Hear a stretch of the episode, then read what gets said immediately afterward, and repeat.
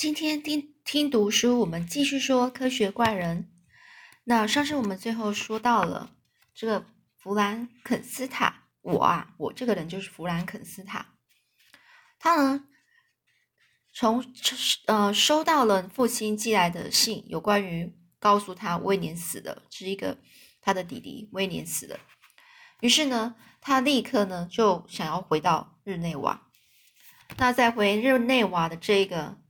沿途上啊，因为他无法承受自己内心的悲痛，所以呢，他先在另外一个地方诺桑停留了两天，然后就继续的往湖畔的，就是旁边呢，这个沿路上有一些景色，那旁边有一个湖畔的马路，走着走着就快接近家乡的时候呢，他看见他熟悉的风景，想起了他。当时候离开家乡时的景色，于是我呢就像孩子一样哭了。我的家乡，我钟爱的家乡，谁能明白我再度看见那溪流、那山脉的激动？谁能明白我看见那湖泊的喜悦？抵达日内瓦近郊时，近郊是接近日内瓦的那个郊外的时候，天色已经暗了，城镇的大门也已经关闭。我被迫，被迫就是我被，呃，很无奈的被逼迫在塞雪龙过夜。塞雪龙有可能是个地方，那是一个距离市区数公里远的村庄哦，是一个小村庄。由于我无法入睡，所以前往威廉被杀害的现场。我搭乘小船穿过湖泊，抵达。普南帕莱这个地名，途中看到几道闪电以最美的姿态在白朗峰峰顶上闪动着。暴风雪就要到来了。好，那我们这边呢，先跟大家讲解一下，那个白朗峰是什么？白朗峰是一个，你就想到是一个山嘛。那它是哪里呢？它是在阿尔卑斯山那边。那你们要知道，阿尔卑斯山是，呃，是欧洲欧洲的山啊，嗯，是，所以这个阿尔卑斯山啊，它是一个山脉。哦，那山脉什么意思呢？山脉就是有好几座山所形成的，就像我们的中中央，呃，中央山脉一样。所以欧洲最高的山脉，哦，它横跨了哪几个呢？国家呢？意大利、法国、瑞士，哦，奥地利，还有列支敦斯登，德国，还有斯洛维尼亚。那它最高到哪？它最高呢，就是的地方就是这个白朗峰。白朗峰是阿阿尔卑斯山山脉里面其中一个，就是应该是说里面最高的那一个峰顶。峰顶是什么？峰那个山峰的最高处。最高处是到达四千八百一十点四五公尺，是海拔。从海拔就是从，呃，就是你从这地底下这样算上去，最高的地方。好啦，那么介绍完这个白朗峰，那你就知道了，这个白朗峰是呃最高的一个山，所以它可以看很远很远就可以看得到它的峰顶。峰顶就是最山峰的最高处，所以呢，他说他呢就先前往到威廉被杀害的现场，他搭船小船穿过湖泊，哦，抵达了普兰普兰帕莱这个地方，他看到了几道闪电是在白朗峰峰顶上，他一看呐，这眼前呐，远看那个暴风雨就要到来了，所以我一上岸呢，就登上了一座低矮的山丘。以便观察暴风、暴风雨、雷电交加的过程，那其实是应该是蛮危险的。所以呢，但是平常的是不要做这件事情。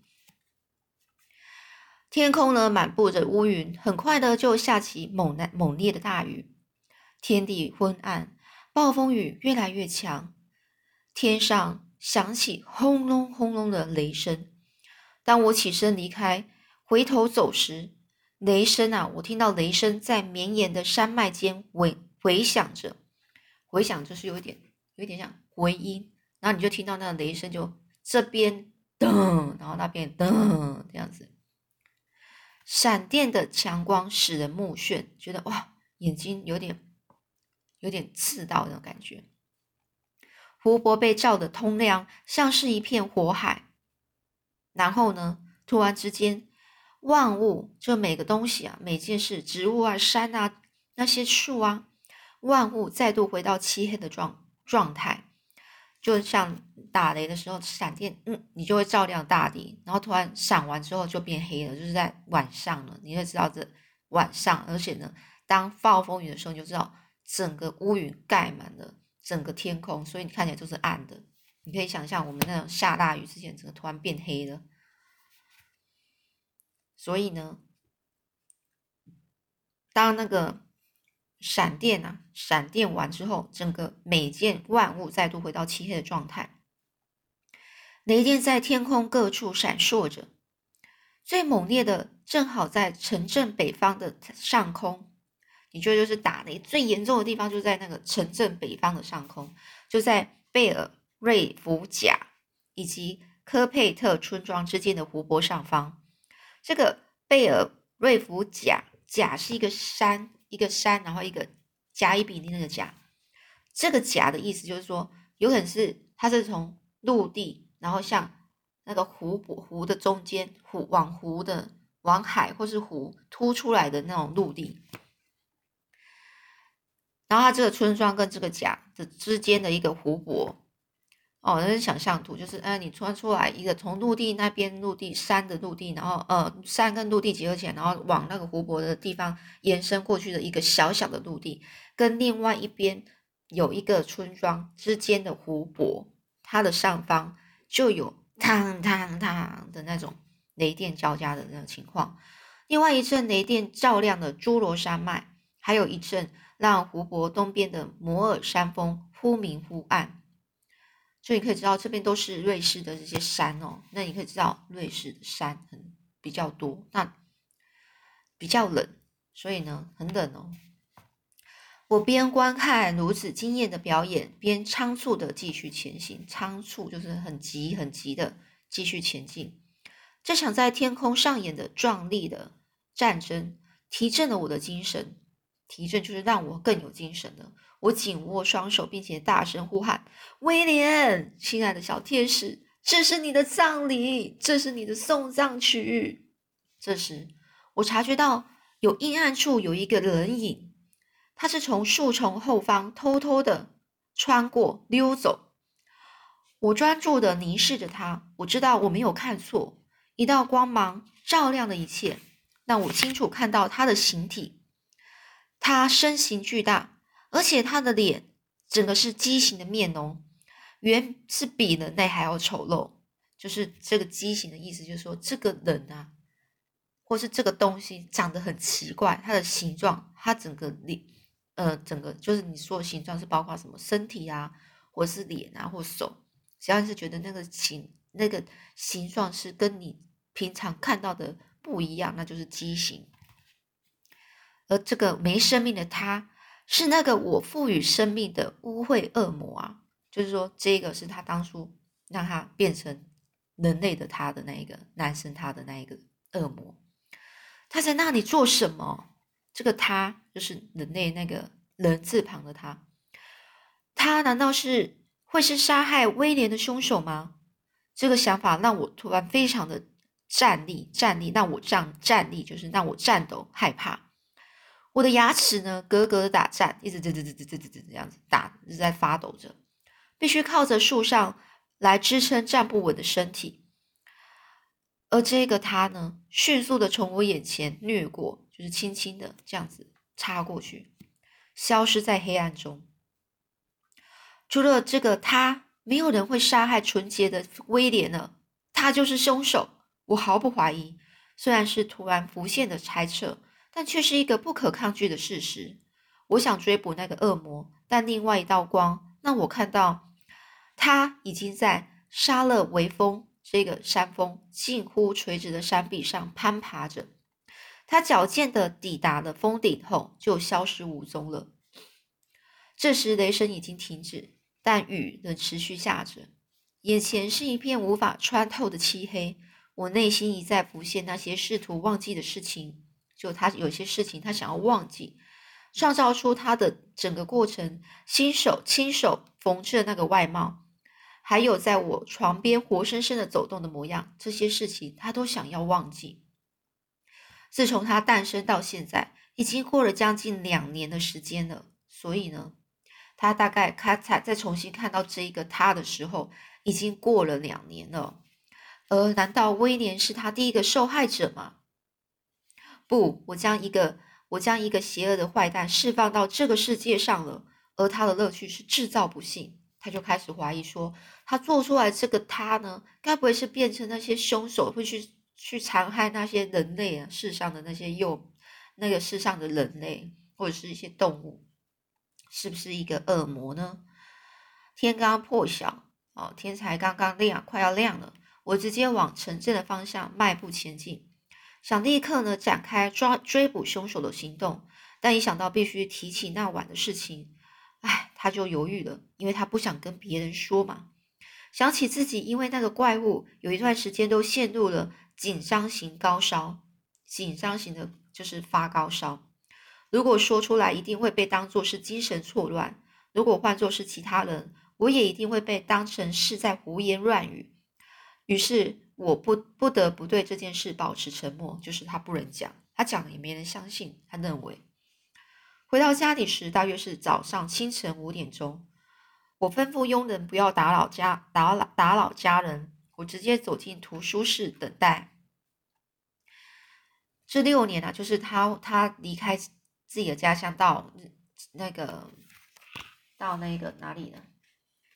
英格尔施塔特这个地方的时候，他呢已经大约已经过了六年了。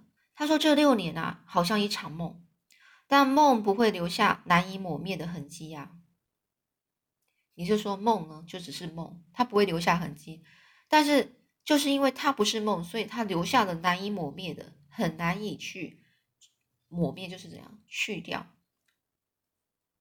去忘去的痕迹。它是有痕迹的。我站在当你离开前、离家前最后一次与父亲拥抱的地方，我凝视着。放在壁炉台上的母亲画像，凝视就是我一直看着她，盯着她看。她的打扮非常直朴，脸颊苍白，但是神态高尚而美丽，不容任何人投以怜悯的眼光。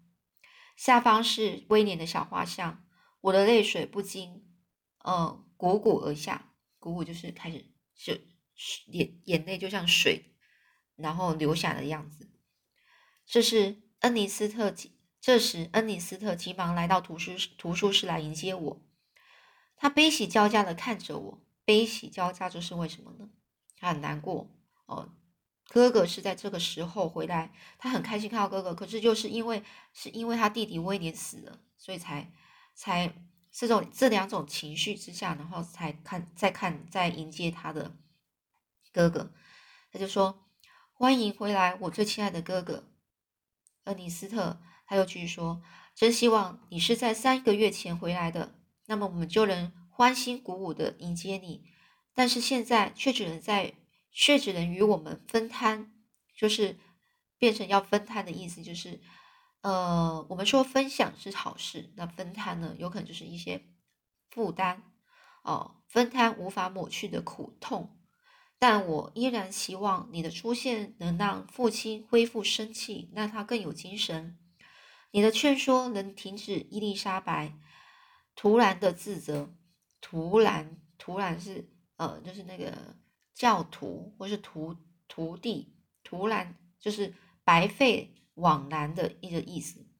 他就说，你可以，你可以劝说停止伊丽莎白那些没有必要的自责。可怜的威廉啊，他是我们的宝贝，也是我们的骄傲。泪水从他的双眼滑落下来，一股悲悲痛呢揪着我的心，就是掐着他的心，揪着。伊丽莎白是我们之中呢最需要安慰的了，因为她指责自己造成弟弟死亡，她感到非常痛苦。这恩尼斯特就这样告诉这个弗兰肯斯塔。在这时候呢，父亲走了进来，他的面容满是悲伤的痕迹。但是呢，他父亲呢是强颜欢笑的迎接我。过没多久，伊丽莎白出现了。分离的这段时间，伊丽莎白变得比小时候还要更漂亮，还是像从前那样真诚活泼，但是多了感性与智慧的面面貌的的那个表那个表情，他的脸感性、善良、感性。他说呢：“亲爱的表哥。”你的到来让我充满希望。唉，我们无法承受失去失去了心爱的威廉，我不愿意他被悲惨的命运夺走啊！父亲与伊丽莎白的悲痛，还有其他家人的泪水，家园的凄凉，都是我一成一手造成的。这个我就是弗兰肯斯坦，我应该要受到诅咒的双手。自责、恐惧和绝望撕扯、撕撕扯着我的灵魂，好像是预告着这个诅咒还会持续下去。我呢，就好像幽魂般的走着，因为我埋下了可怕的祸根。祸根就是这个，他认为他做出了这个恶魔这件事情。我无法获得良心的平静，而是陷于痛悔，就是悔痛、后悔。痛苦以及以及罪恶感里面，父亲啊，注意到我性情与习惯上的改变，很坚强的劝说哦，规劝我说：“维克特啊，维克特就是这个弗兰肯斯塔的名字。维克特，对活着的人而言，你必须克制自己没有节制的悲伤啊，无节制的悲伤，就是你可以悲伤，但是你必须要克制自己这个没有节制的悲伤，因为过度的悲伤。”只会妨碍幸福与快乐，甚至影响正常的生活，而无法再融入这个世社会啊！的确，当我们面对一个非常悲伤的事情的时候，你必须要克制一下自己的悲伤，因为如果太过于悲伤，会变成你自己的精神压力是无法去承受，然后你的脑袋、你的整个身体会整个崩溃。崩溃的意思就是突然就就就掉下来。然后没办法了，去接着去过你的生活。我只能用绝望的神情回答我父亲。但然后呢，我努力的隐藏自己的忧郁、抑郁、抑郁就是抑制，那个有点忧郁的意思。我时常啊，在晚上家人都歇息之后，我搭着小船在湖面上度过好几个小时。有时候我会开启船帆。就是帆船，然后随风吹送。有时候呢，滑到湖心，就是湖的正中央的时候，那让让那个船能够自行漂流，然后自个儿沉浸在这个愧疚的审思中，让一直人对自己就是非常的呃非常愧疚，就是愧疚的意思就是觉得说啊对不起别人，然后自己做错的事情这样子，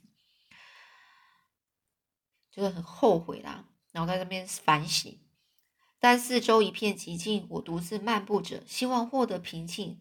唯有如此，我才能够给予家人安慰与幸福。但是我办不到啊！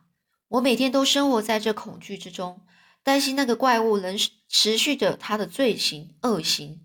这一切厄运好像还没结束啊！只要我心爱的人还活在这世上。每一分每一秒都让我感到非常的害怕畏惧，我害怕再度失去。每当想到那个怪物，就会咬牙切齿，双眼冒火。而且我发誓，我要消灭那个我草率创造出来的生命。草率是什么？就是他都没有真真正的好好去想，创造出这个东西是好还是不好，他就马上去做了这个决定，叫草率。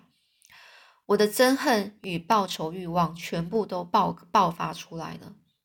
憎恨就是我的恨，报仇欲望就是我想要杀了那一个怪物，是报仇。我要在我要在安第斯山脉的峰顶将他突然的推下去，让他摔下山底，山山底哦，山的底下，从上面高峰然后往下推，让他死就对了，这个恶魔死掉。我希望在见到这个他的时候，好将对他的愤怒释彻底的释放，为威廉的死复仇。父亲的健康深受影响，伊丽莎白不再快乐，所有的喜悦在她看起来都是对死者的不敬。有些人就是这样子，当我们面对朋友或是家人，很好的朋友是家人死掉的时候，如果我们生活好像让自己稍微开心一点的时候，好像就会觉得我对不起，我们会对不起那些去世的人，但不是这样的。所以呢，这一个伊丽莎白呢，她觉得她不再快乐，是因为她对不，她就对不起那个死去的威廉。所以呢，就算她没，她没办法让自己开心，因为她觉得她开心的话，就好像会对不起那一个，会对这个威廉好像非常不尊敬。伊丽莎白不再是那个会与我在，会与我漫步漫步湖岸，就是在湖岸旁边哦散步的人。开心的谈论未来愿景的幸福女孩，哦，开心的谈论未来所有的一些愿望啊、景象的一个幸福的女孩的样子，她已经不再是那样的女孩了。我痛苦的看着这一切，虽然我不是凶手，但是毫无疑问的，我是我是造成这一切的真凶啊。